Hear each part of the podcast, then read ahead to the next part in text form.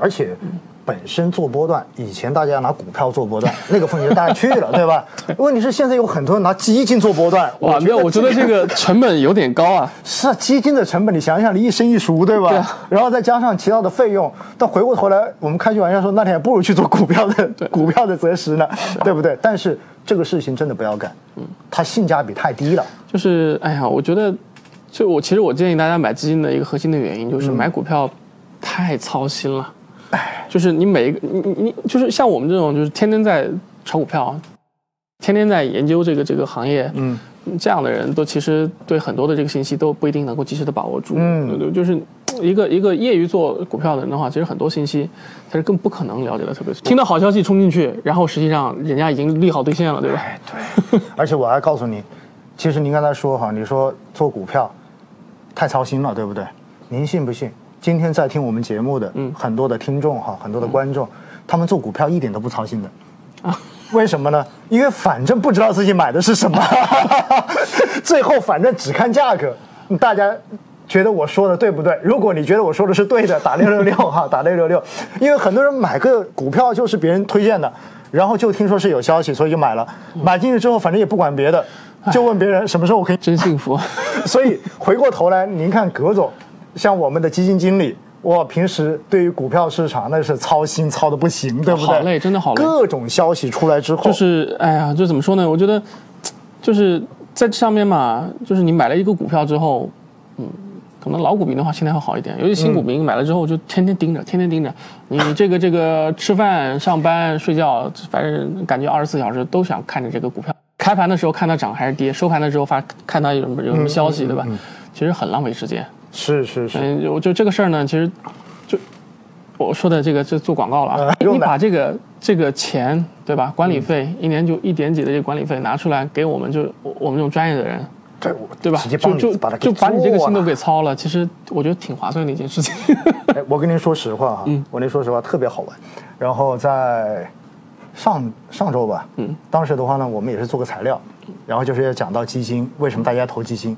结果后来发现做材料呢，我看完之后，我说我就跟我们同事说，我说把这段删掉吧，因为到后面就讲到基因经理，嗯其实去做这个研究有多累，然后的话平时如何操心。我说这个东西呢，平时我们一般不宣传。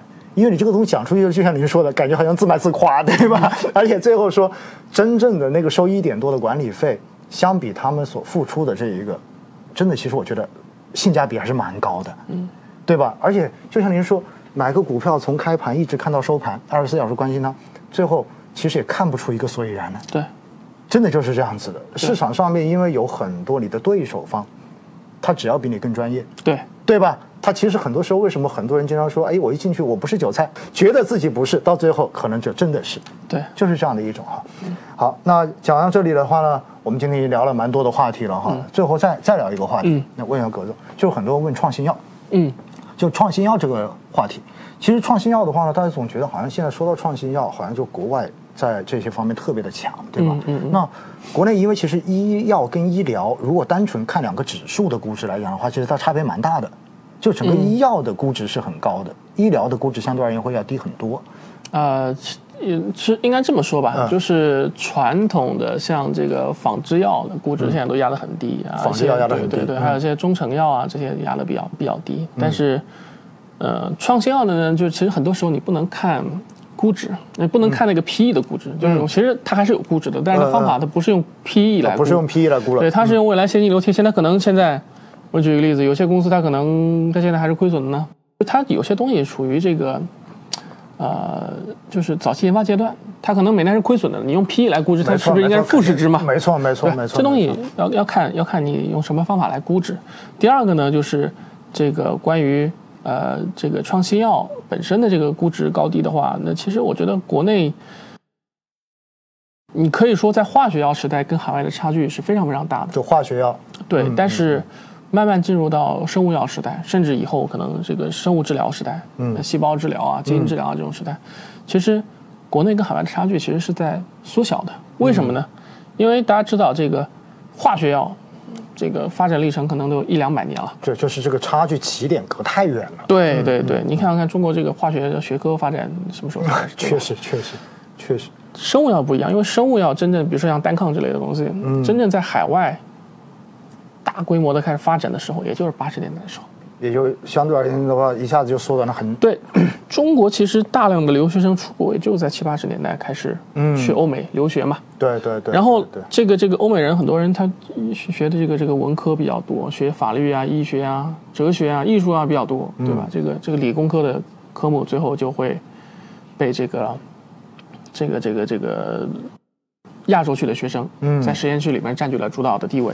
那这些学生学成了之后，哎，实验室里面顶梁柱就是他们所以其实跟海外的这个差距是在缩小。就生物药阶段，其实就已经在缩小了。对对对，很多生物技术，比如说像什么基因编辑啊，嗯啊，基因治疗啊这些这些领域里边，那很多这个都是近十年来发展出来的技术。那你你跟人家起步的差距就已经很近了。嗯是这个确实很新，好像最近的那个诺贝尔的那个奖的话，也是给了基因编辑的这一个，对吧？对对对，嗯，所以的话，创新药，我觉得葛总讲的很重要一点，它可能真的不能够用传统的这种估值方法来看它的东西，对。因为创新药在很多上面，它就像科技公司一样，对。它一开始它有个研发阶段，对。对吧？它研发成功之后，哇，这个东西如果它是创新药研发成功，那它的利润空间是巨大的，就像我们前面说的一样，这个市场有可能就只有你有，对。对吧？所以那个时候这个利润，你想想看，独此一家，我用什么样的策略，我就怎么样来定价而已。没错。但是在它研发成功之前，全部都是投入，而且这个研发的过程，我我也看了一些相关资料，基本上研发一个药成功，可能几十年都有的那种最长的，对吧？对短的短的也有至少几年时间。嗯所以在这种情况之下，它就是属于一种高风险，未来高收益。对它可能到最后到底有没有投资价值，是要具体问题具体分析的。你要去看到这个企业它干的事情到底是像有一些网红啊经常描述的，哎，到底是在这里做骗子，对吧？还是真正踏踏实实在做研究、在做开发？我觉得这些东西可能就是普通投资者哈，你根本没有办法接触到的东西了。其实就是讲到了，包括基金公司、我们的研究员也好，包括基金经理也好，那么可能到实地。然后去做调研，嗯然后去看它内部的这种运作的东西，你才知道我、这个东西是不是靠谱的。对也也不是说就看一篇报道，然后我就觉得怎么怎么样了。对所以回过头来还是那句话，专业的事情啊，交给专业的人去做吧。对 所以你看，我就很省心，因为我就老老实实付管理费，然后葛总就变成帮我打工的了。